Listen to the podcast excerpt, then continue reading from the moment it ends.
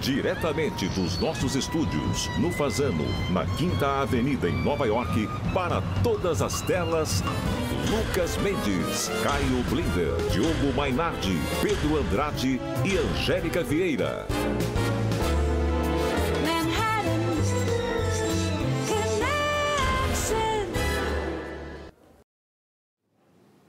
Nos Estados Unidos, a contramarcha. No Brasil, incontinência. Na Europa, a ordem desunida. Boa noite, bem-vindos. Estamos conectados no ar para todo o Brasil pela TV Cultura e emissoras afiliadas. E com o mundo pelo YouTube, Twitter e Facebook, também Spotify. Nesse 31 de março, aniversário da Revolução de 64, estamos aqui com Caio Blinder, Diogo Mainardi, Pedro Andrade e Angélica Vieira. E nossos convidados, Carlos Santos Cruz, ex-ministros da Secretaria de Governo do presidente Bolsonaro, e o senador Tasso Gereissati, do PSDB, no Ceará. Temos também o empresário e executivo Carlos Gon e a mulher Carol, autores do livro Juntos Sempre. Vamos começar com o ministro Santos Cruz. O ministro Santos Cruz, muito bem-vindo. Nesse 31 de março, para muitos, é uma data redentora que salvou o Brasil de uma ditadura para outro colocou o Brasil numa ditadura militar. O senhor foi ministro do presidente Bolsonaro e o primeiro, e o, e o primeiro saído do governo dele. Conhece a turma.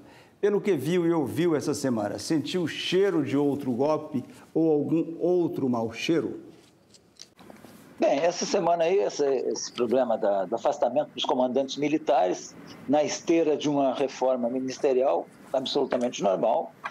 É, é normal qualquer governo trocar os seus, alguns ministros em determinados momentos, um ou outro, mas não é normal ah, o afastamento dos comandantes militares sem uma razão, é, uma razão que, que se possa compreender, já que não foi dito nada pelo governo, não transmitiu, nenhum, nenhuma, não transmitiu nenhuma informação, e os comandantes militares que não fazem parte desse nível político, são comandantes operacionais, é, isso aí causou surpresa. Esses comandantes operacionais, eles são pessoas de dentro das suas instituições, com cerca de 45 anos de serviço, avaliados, escolhidos, e, e, a, e a, o afastamento deles nessa, nessas, nessas circunstâncias, é, sem, nenhuma, sem nenhuma razão, isso aí, é, isso aí demonstra uma falta completa de, de falta completa de consideração pessoal funcional, institucional, um desrespeito completo, de um comportamento inaceitável né? na convivência social e política. Então, o que se viu não foi cheiro de golpe, o que se viu não foi cheiro de renúncia, o que se viu foi um, uma demonstração de irresponsabilidade é, muito grande, infelizmente. Diogo, o, o senador te ouve.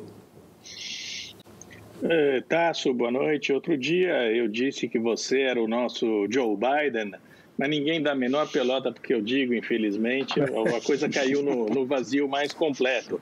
Agora, antes, antes de 2022, antes da necessidade de derrotar uh, Bolsonaro e Lula, a gente uh, concorda com isso, evidentemente, é preciso sobreviver a 2021. E o único jeito de fazer isso é afastando Bolsonaro do poder. É, é inadmissível é, que isso não seja discutido dia e noite em Brasília, é, porque é um presidente criminoso é, que é responsável por boa parte da calamidade é, que se abateu sobre o país, esses 320 mil mortes, que talvez sejam é, 420 mil, sabe-se lá quando vai acabar, uma, um, um descaso completo, uma desumanidade, uma barbaridade. É, é, é, eu não compreendo como essa discussão não seja permanente, é, considerando o que o, o Santos Cruz acabou de descrever também, como esse movimento muito estranho eh, do presidente, que eu interpreto como uma tentativa de achaque, uh, usar as Forças Armadas para achacar uh, os outros poderes, e, diante disso, como é que vocês não, não param tudo e dizem ah, daqui não passa, não pode passar? Primeiramente, bom dia, obrigado a vocês, boa noite, obrigado pela, pelo convite, é um prazer enorme, acompanho há muitos anos programas de vocês. Bom, eu queria dizer que concordo com você, Diogo, parcialmente. Eu sempre disse que era contra o impeachment, à medida em que nós tínhamos uma certa expectativa que as coisas pudessem mudar em função do agravamento da crise. Eu confesso a você que hoje eu perdi completamente a qualquer esperança de regeneração do Bolsonaro. Não tenho menor expectativa sobre isso, tenho até dúvidas sobre o seu sobre o seu equilíbrio mental e a, por que o impeachment traz tantas dúvidas? O nosso objetivo maior hoje é a pandemia evitar que esse número de mortos que estão que está aumentando continue a crescer. Como parar conseguir isso? Na verdade, só quem estava tomando alguma iniciativa correta era o Congresso Nacional e os governadores, já que o presidente da República atrapalhava, o ministro da Saúde, que era o Pazuello, atrapalhava, o ministro de Relações Exteriores, que naquele momento era importante para que nós pudéssemos ter acesso a governos e entidades ah, de outros países, somente atrapalhava. Então, nossa, nossa esperança era que, através de uma atividade do Congresso, nós pudéssemos focar na pandemia e, focando na pandemia, fazer com que acontecesse alguma coisa. O que o, o que o presidente Bolsonaro fez nesse momento foi atenuar isso com ah, o convite de um novo ministro da Saúde, que melhorou, sem dúvida nenhuma, é outro tom, e, e outro tom de diálogo, inclusive, com com o Congresso e com os governadores, principalmente, governadores e prefeitos, que são aqueles que estão atacando a pandemia. E aparentemente não, com certeza melhorou também no Ministério das Relações Exteriores. Eu não conheço o novo ministro das Relações Exteriores, mas pior do que o Ernesto Araújo não pode ser. Mas diante do discurso dele hoje, eu começo a ver que mesmo com essas mudanças, o presidente Bolsonaro não tem jeito, o problema dele é médico. Eu acho que o problema dele é médico, é psiquiátrico, não é um problema político. E talvez, se continuar isso se comprovando, nós vamos ter que apelar para essa instância que eu pessoalmente não gostaria de apelar. Bom, Caio, Interdição. O, o, o Caio, entra na conversa com, com o ministro, por favor. Uh, o senhor, eu vou tentar fazer uma provocação, espero que seja um tiro fulminante minha provocação. Numa entrevista recente, o senhor defendeu uma terceira via, dizendo que o Brasil não pode ser submetido ao que chamou de dois extremos. Um lado que não sabe governar, que é o caso do Bolsonaro, e um lado corrupto, que é o lado do Lula. Mas e se o Brasil for submetido a uma escolha de Sofia e tiver que escolher e num caso do lado que não sabe governar, além de não saber governar, é corrupto. E talvez o lado que é corrupto, talvez saiba governar. Como o senhor se posiciona nessa escolha de Sofia? Bom, você está tá querendo antecipar uma situação que eu estou querendo evitar, né? Então, é, então é, é, um dilema que é um dilema é um dilema que felizmente eu não tenho nesse momento. É, eu, eu eu acho que o PT teve a oportunidade dele, um ciclo ali de quatro mandatos, do, do três e meio, é, se perdeu, como todo governo fez algumas coisas, outras deixou de fazer, acertou, errou, mas se perdeu principalmente por conta dos escândalos de corrupção, demagogia, etc. E agora, e aí veio o, o atual governo com uma esperança é, como, como, todo governo, quando chega, chega com uma esperança. E esse chegou com uma expectativa muito grande. Né? E, só que, infelizmente, desde o início não, não correspondeu a essa expectativa. Está conseguindo mostrar em dois anos e pouco que, que não tem as condições nem para transmitir uma paz social, uma tranquilidade, uma liderança, para unir é, para unir a, a, todas as forças né, no, contra uma, uma, pandemia, contra uma desgraça dessa, onde você tem que ter diálogo, você tem que ter tranquilidade, você tem que confortar as famílias, você tem que estimular o pessoal que está trabalhando na linha de frente. Então a gente está vendo uma situação muito ruim, é uma comprovação de falta de capacidade. É por isso que eu acho que deve ter uma outra opção. Para isso que existe a, a, eleição ano que vem, daqui a um ano e nove meses aí a gente já tem outra eleição. E, e eu acho que, que, é a oportunidade de a gente pensar nisso aí. Para isso que ela existe. Então eu espero não chegar nesse dilema. Por isso que eu não vou responder agora para você, porque eu vou trabalhar o que eu puder para que, que eu não chegue nesse dilema. E muita gente também. Eu achei que eu dei um tiro fulminante e o ministro se esquivou. Ele fugiu do meu tiro. Não, mas essa aí não. Essa não dava. Senador, uh, o, o, que que. Você está em Brasília, você está no, tá no meio dessa história, senhor tem contato com os militares, você tem contato com os políticos, com os empresários. O pulso que o senhor tem dessa, desse ambiente nesse momento no Brasil? O senhor está até otimista na sua resposta, que a coisa mudou, pode ser para melhor, mas ao mesmo tempo não, não é tão melhor, que o caso dele é, é de psiquiatra. Onde estamos?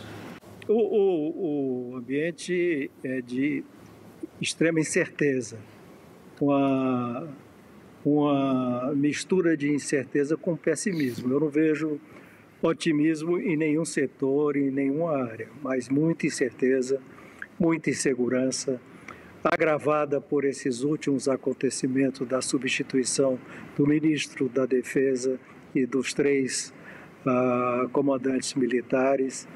Então, o, o, o ambiente não é bom. Eu, eu não me lembro na minha vida de ter vivido um momento que todas essas incertezas, desculpe, fossem tão abrangentes. O momento é muito ruim. Eu posso dizer tranquilamente para vocês que é um dos piores momentos que eu já vivi na minha vida pública. Obrigado. Ministro, antes, nós, antes de. Nós somos prevenidos que sua preferência é não ser chamado de general. Uma resposta curta, se puder, por que, que o senhor não gosta de ser chamado de general e qual é o destino okay. do Bolsonaro? Ok, a primeira coisa é que eu não tenho, eu sou general, posto que eu, que eu consegui no Exército, e eu, meu nome é Santos Cruz. Eu tenho, até legalmente, tenho o direito de usar, como outros utilizam doutor, etc. Mas eu, eu prefiro que não explorar isso aí, porque muitas vezes é explorado isso, né? A pessoa, a pessoa, explora esse título dela de, de, ou de capitão, ou de coronel, ou de general, seja lá do que for. Então, eu, eu acho que o valor da pessoa não está exatamente nesse título. É, tenho muito orgulho, uma vida muito feliz na, no Exército mas é, outras coisas assim, eu prefiro que não, não, não explore. Eu prefiro que a minha imagem seja sempre em traje civil por causa disso. É. é não tem mais sentido eu me apresentar fardado e com. Né? Então é, é por isso. Uh, o problema da reeleição é um, é, tem que seguir a legislação. Se chegar até lá o final do mandato, de preencher as condições e quiser se reeleger, vamos seguir a legislação. E impeachment também, vamos seguir a legislação. É, para isso tem um congresso para ver se é conveniente, se não é conveniente, se tem é, base para isso, se não tem. Nós temos que agora não ter a mesma tendência de fazer coisas atropeladas. Tem que ter a firmeza de manter, de manter a, a, o foco na lei. Agora, uh, e agora o desgaste da, da, da, autoridade gera naturalmente outras lideranças. Então, eu espero que, que as lideranças aí de bom senso elas se apresentem com, com rapidez para trazer tranquilidade. Então, pelo que eu entendo, então o senhor, o senhor, o senhor vê o presidente terminar o mandato. Muito obrigado. Nós vamos continuar com os senhores no próximo bloco. Além dos senhores, vamos ter o casal Carlos e Carol Gon, que acabam de, que acaba de lançar juntos sempre um livro.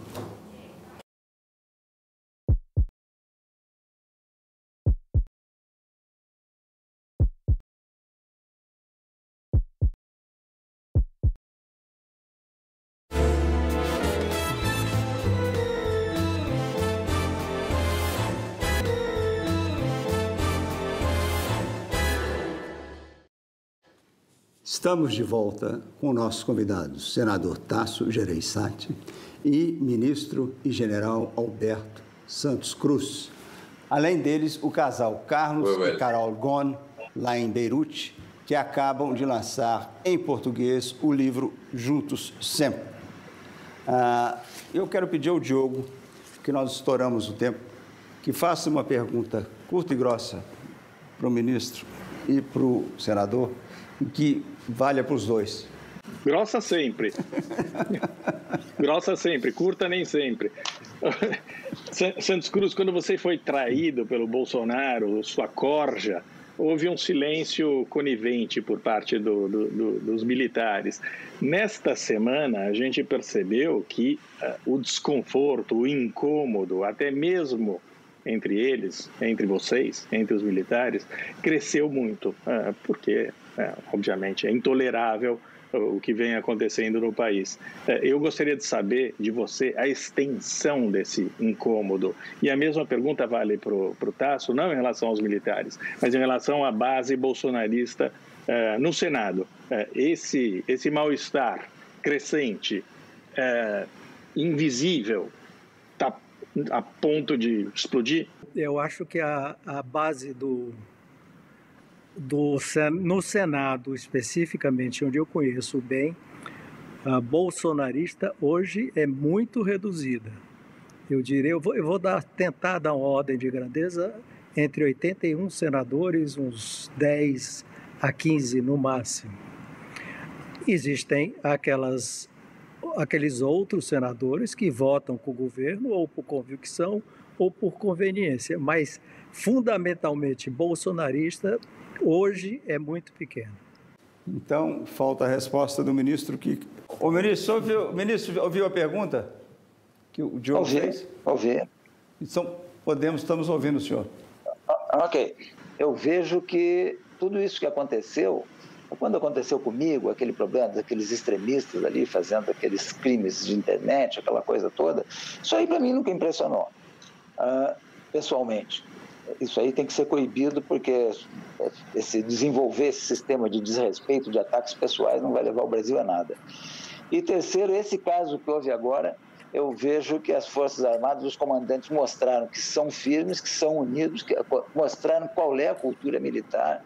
E eu acho que essa tentativa de politização absurda, ela vai reforçar mais ainda a união interna da, nas Forças Armadas. Eu acho que, que se tinham a ideia de fazer alguma coisa que prejudicasse essa coesão, o efeito foi absolutamente contrário.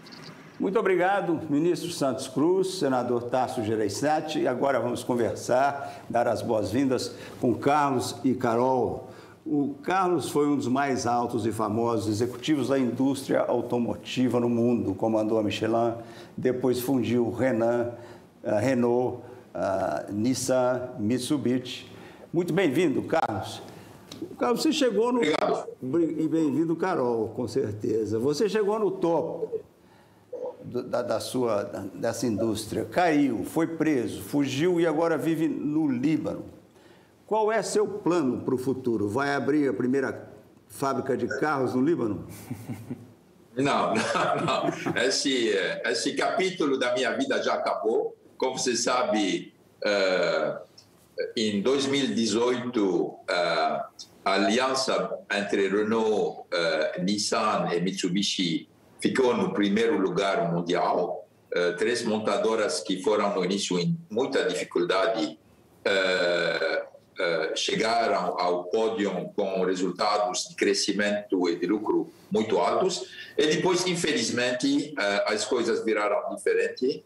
Então, o capítulo para mim de contribuição para a indústria automobilística acabou. Agora estou fazendo coisas muito diferentes, como ensinar numa universidade, eu estou também tomando conta de alguns investimentos privados, estou ajudando muitos startups aqui no Líbano e eh, dando alguns conselhos quando eu estou, uh, uh, vamos dizer, quando pessoas estão pedindo para mim de dar avisos sobre a situação da sociedade, da economia libanesa.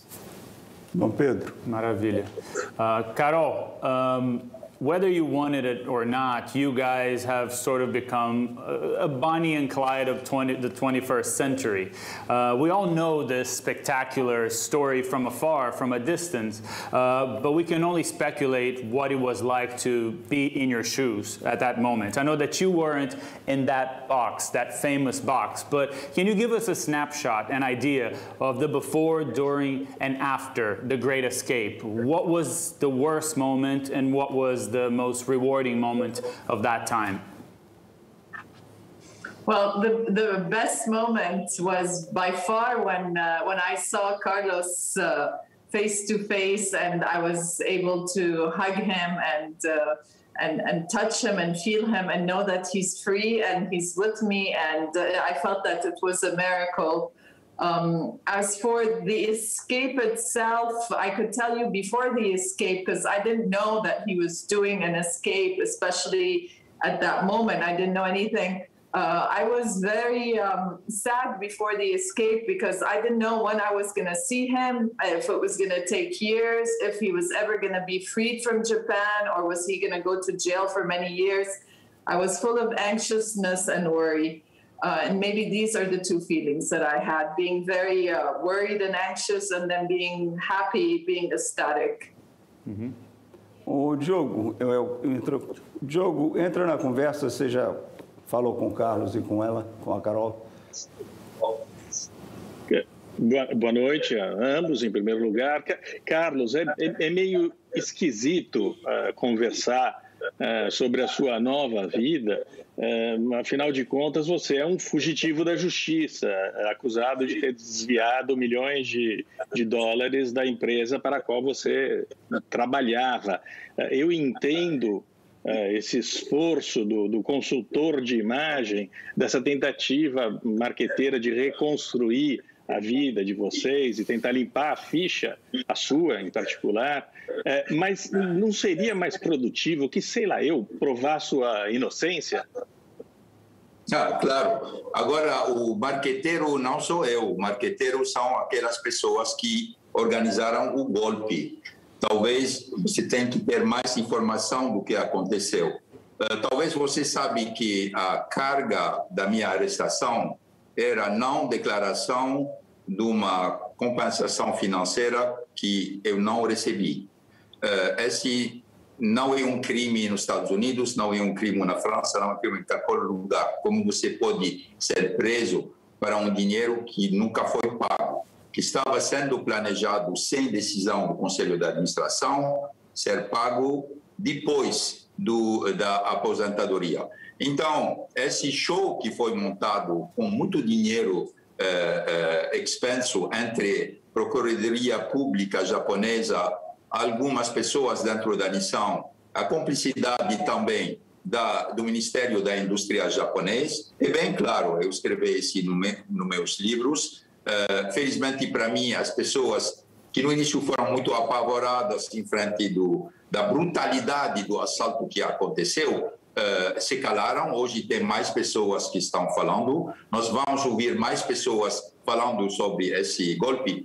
Então, uh, para mim, eh, ter justiça seria seguir a decisão das Nações Unidas, como você sabe, se não estou falando, mas a Organização das Nações Unidas que falaram sobre o fato que meu arresto foi uh, um arresto uh, arbitrário que não respeitou nenhuma das regras das leis internacionais e tratados que o Japão assinou. Eles uh, pediram para o Japão de fazer uma investigação uma auditoria sobre como isso pode acontecer dentro de um país como o Japão e de pagar para mim uma compensação. Não é meu advogado que está falando isso. Essas são as Nações Unidas. O primeiro-ministro Abe mesmo falou sobre por que vocês trouxeram o assunto desse tipo na justiça. Esse deveria ser tratado dentro do Conselho de Administração da Nissan. Então, realmente, quando se fala do marketing, foi um marketing criminal organizado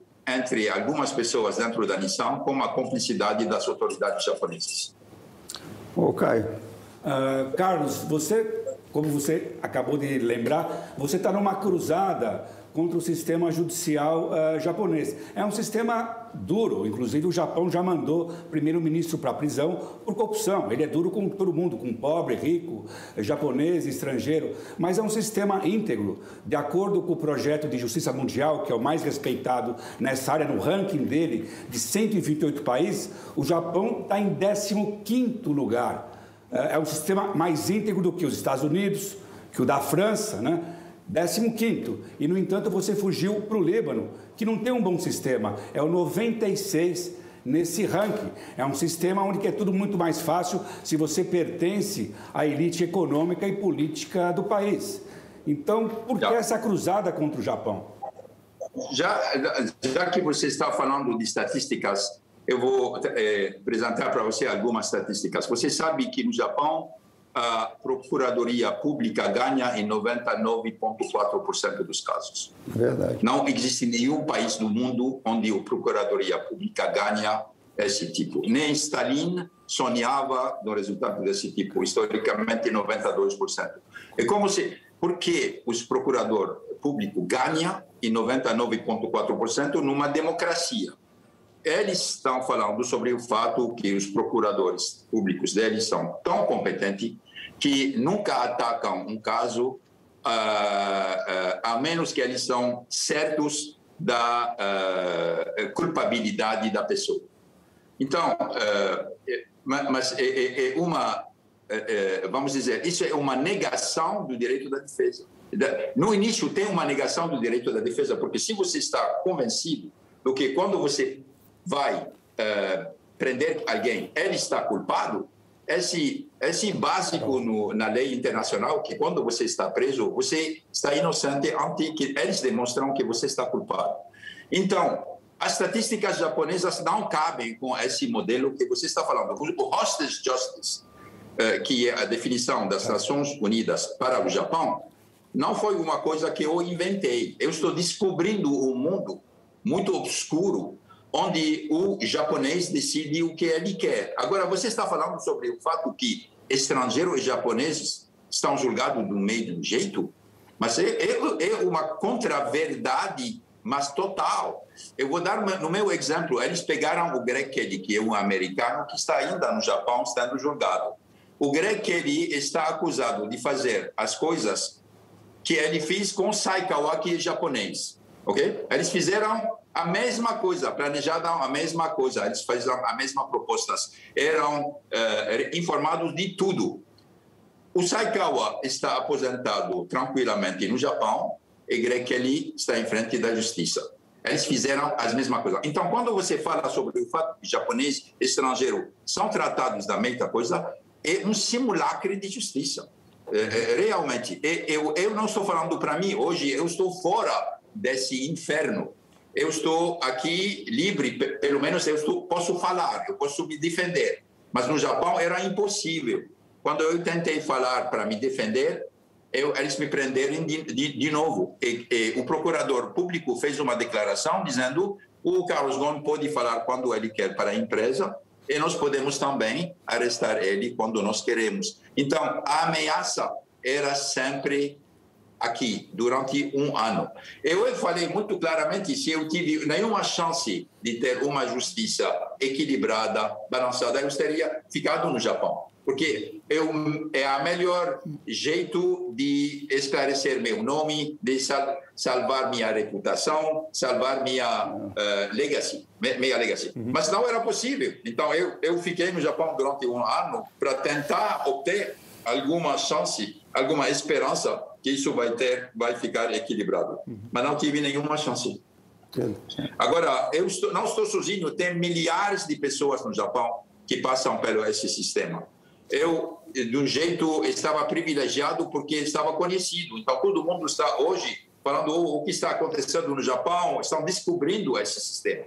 Mas esse sistema existiu há muito tempo e tem centenas de milhares de pessoas que realmente eh, eh, tiveram as consequências desse, desse sistema. E hoje, meu pensamento certamente são para aqueles eh, estrangeiros que estão hoje sofrendo dentro desse sistema na neutralidade total dos Estados. Felizmente que as Nações Unidas estão reagindo sobre isso. Olha, vamos, nós vamos para o intervalo e quando voltar vamos falar um pouco mais com Carol, que a gente não conversou com ela direito.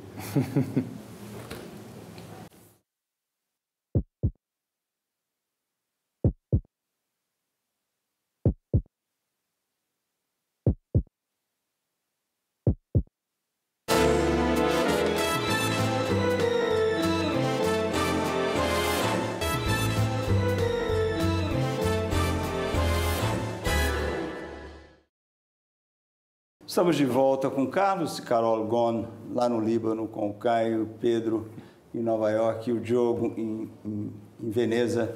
Um, um, livro de vocês, Carlos, agora, vai bem? Vocês lançaram esse livro em quantas línguas e onde já foi lançado? Olha, esse, esse livro foi escrito em francês, então já eh, foi, está sendo vendido na França, em todos os países francófonos francófonos no, no mundo, em português, uh, vai ser traduzido também em inglês, em japonês uh, e em espanhol. Um, Carol, in 2016, you guys threw a really lavish birthday par party and wedding party uh, that allegedly it costed over $700,000. I mean, it, it was Vanity Fair covered it. Uh, do you feel like that had an impact in terms of the attention that you guys got? Do you think that this ostentatious move might have triggered some kind of distrust when it comes to, I don't know, the Japanese society, for example? Or envy? Um, uh, let me start telling you if we were to do it again, we wouldn't have done it uh, because we didn't know it was going to be such a topic of, uh, you know, of negative uh, conversations and this thing. Uh, the first of all, the party they're mixing two parties together. The our party that we did for my, it was my 50th birthday that Carlos wanted to please me and do something special for me. Uh, the price was uh, more than half of what you uh, quoted. Mm-hmm. It was not that party that costed this much. Nevertheless, um, I, I, think uh, Nissan used it as a propaganda to destroy Carlos's reputation. Mm-hmm. Uh, the party was done in 2016, and then Carlos gets arrested, and all of a sudden, all these stories came out. If it was such a topic that was you know badly seen why didn't it come out in 2016 you know they was used taken out of content shown parts of it and shown uh, how you know that he's greedy. So it was done to ruin his reputation. Mm-hmm. But as I said, if I had to do it again, I would not do this uh, because it's it wasn't worth it. Yeah, Pedro, if, if eu, eu posso eu posso só uh, dar mais uma informação. Você sabe quantos eventos desse tipo são organizados em Versailles cada ano? Você pode consultar o uh, Chateau de Versailles e ver com eles quantos eventos desse tipo são organizados cada ano e continuam a, a ser organizados. Uhum. Depois você falou sobre o fato que isso aconteceu em 2016. Não, então, por que você sai esse evento três anos depois? Para falar sobre o fato que é uma coisa extraordinária. Porque você não falou depois do evento. Tudo isso faz parte de um marketing de, como se chama, character assassination, em, termo profissional, para extrair alguns eventos e apresentar uma imagem que é, é realmente favorável para o atacante. Uhum. Obrigado, Carlos e Carol. Agora nós vamos continuar nossa conversa com os nossos foragidos. O Caio, uh, os republicanos pararam de falar em roubo, eleição roubada e a palavra de ordem agora supressão, quer dizer, é redução do direito de votos. Querem reduzir direito de votos de quem? Bem, antes de tudo, eles querem reduzir o direito de voto à democracia. É um golpe contra a democracia. Houve a marcha pelos direitos civis nos anos 50 e 60, agora é a contramarcha. Eles querem restringir, suprimir, e os democratas querem expandir. Ah. Por quê? Porque, em geral, você afeta as minorias, suprimindo o voto, e assim os, os republicanos têm essa preocupação. Eles são um partido minoritário. A única maneira de manter o controle das coisas é suprimindo o voto. E eles conseguem isso como? Eles têm ainda o controle da maioria das assembleias legislativas e dos supremos estaduais. Com isso, eles conseguem aprovar leis, como o da Georgia agora, é, que um bando de homens brancos aprovaram essa lei, a, a começar o governador. Leis como assim? Você não pode dar água para quem está na fila de votação. E por que tem fila grande de votação? Porque os republicanos já aprovaram a diminuição dos postos eleitorais. Logo, onde tem votação, a fila é grande. Você não pode votar os domingos. Exato, várias dia, leis. Dia que os Isso é negros... é importante porque a Geórgia é o que foi a Virgínia há 10 anos. Era um estado mais conservador, mais republicano, teve diversidade. Agora a Virgínia é um estado democrata. É a Geórgia em 10 anos, mas com as leis de restrição talvez não aconteça. Os democratas no Senado e no Congresso querem aprovar essas leis expandindo, mas lá eles têm um obstáculo, que é o filibuster que você não consegue, vai ter obstrução parlamentar da minoria republicana. Então, esse é o quadro. Essencialmente, eles querem ah, derrubar o voto negro. Eles querem reduzir o voto negro. E de pobres em geral. De pobres em geral, mas é. principalmente do negro. E porque foi o voto negro ali que elegeu que virou na dois senadores Exato. e, e que deu o controle do Senado controle. aos democratas. É, é uma discussão que tem quase 200 anos. Ô Pedro, você sabe por quê que o Lincoln morreu? Não. Não, morreu. Como assim? Eu sei como ele morreu, mas por que, que ele morreu? Por que, que ele morreu foi o seguinte. morreu pelo seguinte. Estava distraído. Eles, eles ganharam, o, o time dele ganhou a guerra. O Norte ganhou a guerra. E ele foi fazer o primeiro discurso depois da vitória. Hum. Ele era um, um, um, grande orador, estavam esperando mais um discurso que fosse entrar para a história como o, o, de Gettysburg, né, que, que, falou. Em menos de dois minutos, cada resposta de vocês aqui é mais longa do que o discurso meio, do Gettysburg. Eu tinha meio Gettysburg na minha resposta, meio Gettysburg. 271 palavras, o discurso, que é a coisa que é pelo povo, para o povo, do povo. Você está dizendo que eu perdi a guerra? Entrou a história por causa disso. Mas, enfim, ele vai fazer o primeiro discurso dele. Sim. Nesse discurso, em vez de ele fazer um discurso triunfalista, ele vem com tom de conversa. Sim. Então ele fala como é que o, nosso problema agora é reintegrar o negro na sociedade. Nós temos 4 milhões de escravos aí uhum. uh, que não, não tem só sabem fazer, cultivar terra, só só trabalhar para os outros. Então, a gente, uma das fórmulas é dar direito de voto aos educados. E o segundo, aqueles que serviram na guerra. Porque o Lincoln, uma coisa que pouca gente fala, o Lincoln realmente achava que o branco era superior. Mas quando a pessoa que estava assistindo o discurso, pertinho dele, ouviu isso, foi quando ele saiu, que era um ator famoso na época, Wilkes Booth, convocou três amigos, foram para uma cantina e planejaram o assassinato. Ele assassinaria o Lincoln, um outro assassinaria o vice, o secretário de Estado e, o, e, o, e, um, e um, quarto. Só ele levou a missão dele até o final. Os outros ou, ou, erraram e um desistiu da missão. Foi isso, esse negócio de dar voto para negro, uhum. ele morreu. Essa Ótima história, mas são dois Gettysburgs. Uhum. Hein? Ótima história, mas foram dois discursos de Gettysburg, o tamanho. Exatamente. Não foram, não. O cronômetro está na minha frente, pouco. tem menos de dois minutos. Ah, você fraudou. você fraudou. Você fraudou o cronômetro. A história era boa. Tá marmelada esse. Ô, Pedro. Oi. Uma, uma notícia de primeira mão aqui. Hum. Estou ouvindo aqui agora. O governador acaba de assinar a lei da liber, maconha. Libertando a e maconha. assinou com um cigarro ou com uma caneta? Não. um contrato de seda. Pode trazer 4 bilhões de dólares para Nova York. Uhum. Ah, o que, que pode apagar a marcha da maconha, esse sucesso da maconha? Nada, nada. É, é uma grande bobagem é, conservadora essa história de que a maconha é uma porta de entrada para uma vida nas drogas. A forma como está sendo feito não tem a menor chance de dar errado. Como você falou, mais de 4 bilhões de dólares que vão ser gerados, que vão ser movidos é, graças a essa decisão. Mais de 400 milhões de dólares de imposto que vão ser investidos. 80% é, desse dinheiro vai para a educação, educação pública, 20% 20% vai ser dividido entre centros de reabilitação e é, abrigos sem teto, que já sofreram tanto com essa pandemia. Vai gerar mais de 60 mil empregos. Então não tem a menor chance de dar errado, não deve dar errado. Os Estados Unidos têm um problema sério com a quantidade de pessoas que eles aboletam na prisão, são 4% da população global e 26% dos presidiários globais. Então, muitos deles estão lá por causa dessa, por causa da maconha e não deviam estar lá. Então, você vai fumar essa quando você sair daqui? Não, eu nem fumo maconha, mas eu sou super a favor dessa medida. Ô, Diogo, marcha ré na Europa. O que, que aconteceu com a general Merkel? General Merkel ganha todas as, batalhas, todas as guerras, mas ela perdeu a batalha da vacina, que os coronéis dela na Comissão Europeia erraram tudo ali. Uh, a Europa está atrasada. Vocês três estão uh, devidamente vacinados. Eu serei vacinado só amanhã.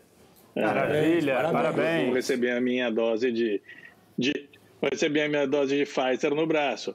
mas embora a, a, vacina da Pfizer tenha sido desenvolvida na Alemanha, houve uma lentidão atroz aqui, burocrática, de incompetência na Comissão Europeia, e isso causou esse atropelo todo, ah, é, inclusive na Alemanha, de anunciar um lockdown mais rígido pelos quatro dias de Páscoa. Depois ela teve que recuar, porque isso não havia sido combinado é, direito com os governadores. Agora está fula com os governadores, porque os alemães estão viajando. Parece um maconheiro, né? Estou me arrastando aqui sobre esse negócio de que vai render 4 milhões de dólares. Vocês, não, vocês nunca conviveram com maconheiro na vida. Engano seu, já convivi. Vai cair sim. a produtividade de Nova York. Ah, meu Não, Deus. Não, ah. um negócio aí do seu lado aí. Você, aqui fala... Maconheiro fala, mas fala, mas fala. Olha, tem oito Gettysburg por dia. Diogo, uma boa proposta é a seguinte, para o pessoal antivacina. Tomou vacina, ganha um cigarro.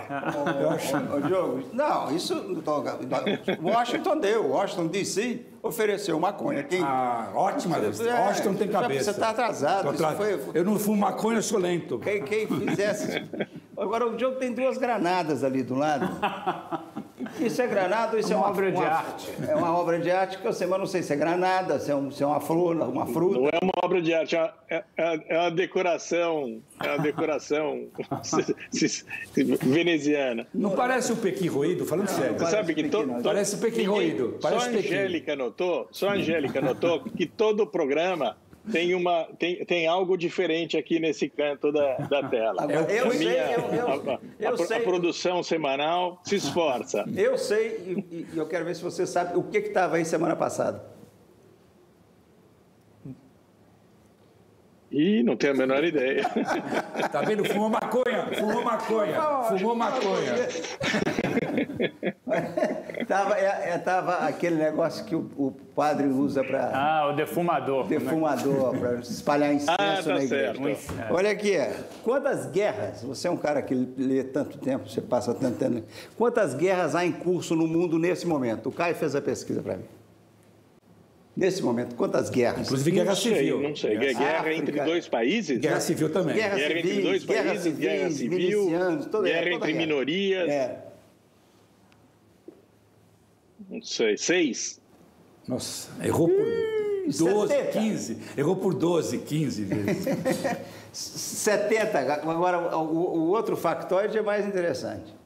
Nessas guerras todas, qual a percentagem de mercenários? Em vez de ser exército fardado de um país, qual a percentagem dos mercenários? Total? É, Ou em cada. Nas guerras? Não tenho ideia. Dessas guerras todas. Deve ser muito alto, senão você não estaria fazendo essa pergunta para mim. 75%. Opa! Errou por 10. Errou por 85% desses caras morrendo e matando são mercenários. Você vê que é é uma profissão. Os milicianos do Rio, o Brasil está cheio de gente com potencial para ir para a guerra. E, em vez de matar lá, pode matar Podia na exportar, África, né? pode matar na Ásia, pode. Meio cigarro pro Diogo. Ele acertou uma e errou outra. Meio cigarro. Ai, ai, ai. ô, ô, ô, Pedro, mas isso aqui, é- esse, o quiz, para você. Por que, que você congelou não. o seu esperma? A Angélica já veio aqui contando a história que o homem está ficando com o pênis pequeno. Agora, essa, essa, essa parte não entrou no ar. Por que, por que, que o. Obrigado, Angélica. Que, que conversa é essa? Por que, que você congelou, cara? Eu congelei porque eu estou ficando velho. E eu Você quero sabe- ser pai. Você sabe que sem, sem querer você acertou. Sabe o que, que aconteceu com o esperma? O espermatozoide? Eu sei, a fertilidade baixou, caiu muito. Não, é- não tem Se- problema nesse 70 setor. Não se... Quero é, deixar mas- isso claro para os olha nossos aqui. telespectadores. Olha- Esse não é um problema que eu tenho. Olha o tamanho da queda. Parece quase até dimensionário. De 73 a 2014, o número de espermatozoides, aquele peixinho, 59% menos. Eu li essa matéria. Então a pergunta mais. Eu só não sei por que, que ela veio para mim, sa- essa pergunta. Eu Não, queria saber se há, o congelou o impacto, se há impacto das drogas, se maconha afetou ou não. É isso aí. Isso É aí. outra vamos pesquisa. estudar. O maconheiro Vamos, aqui é o Diogo. vamos estudar, vamos estudar. Ô, ô, Pedro, nós vamos com você para Broadway, que você anuncia ressurreição, mas a gente só está vendo essa cidade ir pro buraco. Tá nada, tá renascendo, para com isso. Você não vê todo mundo na rua, tá uma energia em Nova York, tá uma coisa deliciosa. Eu não sei onde é que você está caminhando. Vamos, vou te levar para tomar um Negroni esse final de semana. Pau do Pedro. Roda o Pedro. Oi, Lucas. Como você sabe, ao longo do último século, a Broadway passou por muitas tragédias. A gripe espanhola em 1918, a Primeira Guerra Mundial, a Segunda Guerra Mundial, a crise da AIDS, o 11 de setembro, o furacão Sandy, mas nada tão avassalador quanto a pandemia pela qual a gente está passando agora. A previsão é que o prejuízo chegue a um bilhão de dólares, mas, como diz o prefeito de Nova York, Bill de Blasio, o show tem que continuar. E por isso, os espetáculos da Broadway vão abrir as portas de novo nos próximos meses. A gente pode até lá conferir. Dá uma olhada.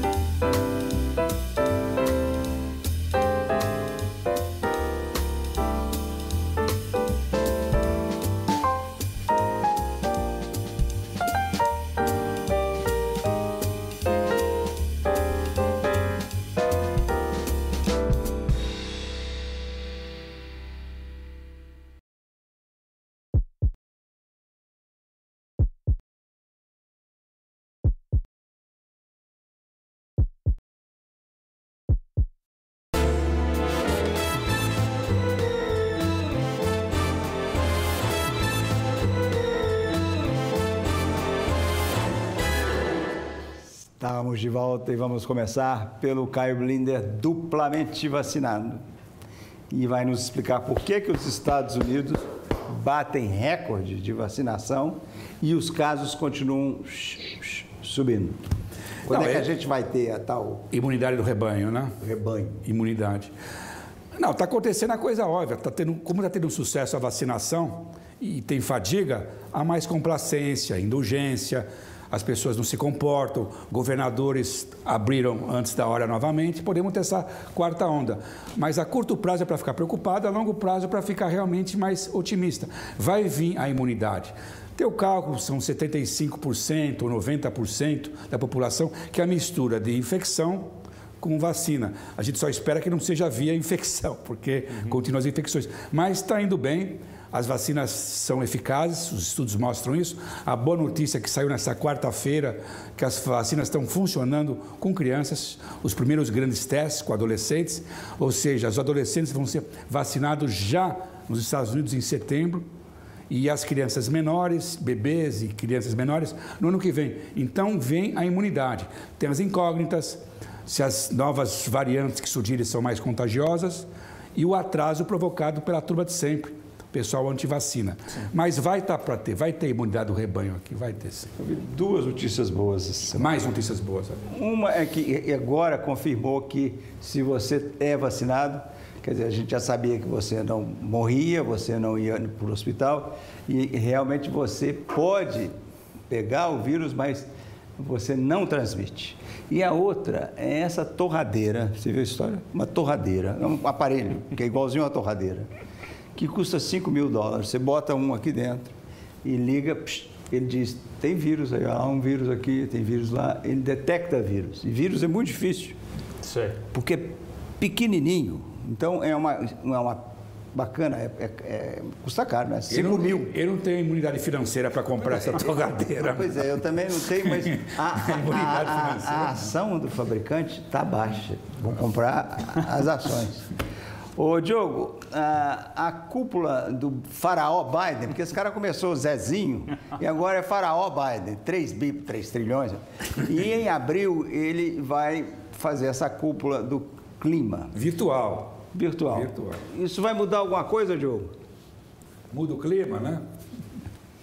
Bom, para o Brasil não vai mudar nada, vai pesar para danar, né? Todo mundo vai falar, vai, vai ser um clima péssimo para o Brasil, vai ser um país é, crucificado ali na, na, na, cúpula. Justamente nós merecemos, nós temos de pagar por isso. Quanto à mudança, é, vai ocorrer, vai ocorrer. Sempre faltou uma motivação econômica forte para fazer essa revolução verde. Agora ela existe. É o vírus. O vírus deu um empurrão gigantesco, porque os países da Europa, os Estados Unidos estão investindo montanhas de dinheiro, em parte, ou grande parte, para mudar a matriz energética. Daqui a 10 anos a gente vai ver mais um carro a gasolina na, na, nas estradas. Vão ser todos elétricos ou, na pior das hipóteses, uh, híbridos. Vai mudar tudo. Tem hidrogênio, que é a nova fronteira. Vão ocorrer várias coisas nos próximos anos, graças a esse investimento colossal de dinheiro. isso finalmente vai dar o empurrão que faltava para motivar essa, essa, essa mudança do paradigma energético. Viajante Pedro, você é o único dessa nossa turma que esteve em Mianmar. Duas vezes. E você estava lá em tempo de paz. Sim.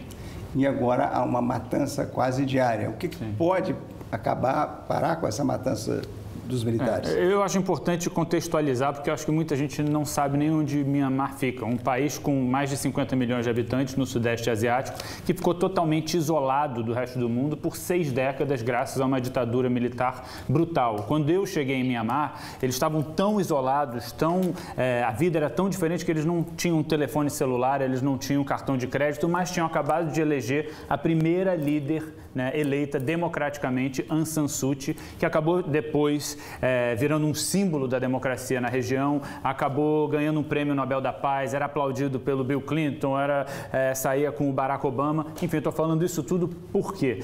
Porque dois anos atrás houve um genocídio, uma limpeza étnica em que eles mataram centenas, milhares de uma minoria muçulmana chamada Rohingya. Mais de um milhão saiu de Mianmar e ela, em vez de ficar do lado dessa minoria, ficou do lado dos militares. Esses militares deram um golpe militar nela recentemente, ela sumiu e agora mais de 400 manifestantes foram mortos, crianças, mulheres. O que é triste é você pensar que esses, essas pessoas passaram décadas isoladas, presas numa ditadura, ficaram 10 anos livres e agora estão de novo recaída. recaída. Então eu tive a sorte de visitar Mianmar duas vezes, enquanto havia paz havia esperança e não existe mais nenhuma. Você perguntou o que, que vai ter que acontecer para que isso acabe? O Reino Unido, os Estados Unidos, as Nações Unidas estão todos unidos tentando fazer alguma coisa, mas a gente está falando de uma nação que está acostumada a esse isolamento, é. né, que passou muito tempo, está mais acostumada com esse isolamento do que com a abertura, que com globalização. E com o apoio da Rússia e da China. Exatamente. De minoria lá, para a minoria aqui. Uhum. Qual é o grupo considerado minoria modelo nos Estados Unidos? Eu sei para onde você está indo com essa conversa. Não, só quero saber se você sabe. Não os, vai ter tempo. Os asiáticos. Parabéns, é isso mesmo. Por quê? Ah, porque não, você não tinha crimes contra asiáticos registrados com a mesma frequência que você tinha crimes contra negros, antissemitas. Essa, a comparação é, é, é brutal, que era, são sete, um estudo de 12 anos, 7.300 mortos. Hum. Negros, 5.400. Latinos, 1.300. Asiáticos, 300. Agora, a outra coisa é que os asiáticos são minoria modelo porque eles são podres de rico. Alguns. Vai Não, a Chinatown. A média do asiático. A minha família não é podre de rico. A média do asiático é 77 mil dólares. A do branco, branco americano, 62. A do latino, 45. Isso é salário, renda anual. E do negro, 32. Então, isso- e- e, além de ser, ter dinheiro e, e ter, e ser esperto, se não proibisse a Harvard, Yale, essas universidades aí, se não limitasse a entrada de asiático, no- os brancos americanos, os americanos não podiam estudar lá, não. É, é só, ia ser só para asiáticos. Mas você concorda que há um problema sério de preconceito contra asiáticos que Não. foi não Isso não, considero. Hoje você acha que não existe? Acho que existe por causa desta besta do Trump. Sim, então o existe. discurso do Trump, mas olha aqui. Kung Flu, aí, vírus eu- ah, chinês. Sábado, acordo, tá lá. Mulher insultada na rua, na, na, na rua 40, com a oitava avenida. Eh, Isso foi a notícia do dia inteiro no canal. Mulher insultada. Pô, Nova York tem 11.190 sem tetos, com ah, esquizofrenia, ah, depressão profunda e, e- e- como é que chama? Dupla Bipolaridade. bipolaridade. É incrível que com essa quantidade de gente você não tenha mais mortos. Não, mas mas- mas- Então mas há você- um holofote nessa comunidade a- que e a- hoje é marginalizada e tá vitimizada. esperta. Não, está tem nada de marginalizada. Você não sei o que imaginar. Ela ela está sendo discriminada. Alguém, às vezes, na rua, isso aconteceu em São Francisco, deu uma- um soco na cara de uma vovó. A vovó ficou com o olho roxo. E o que, que aconteceu com ela, você sabe?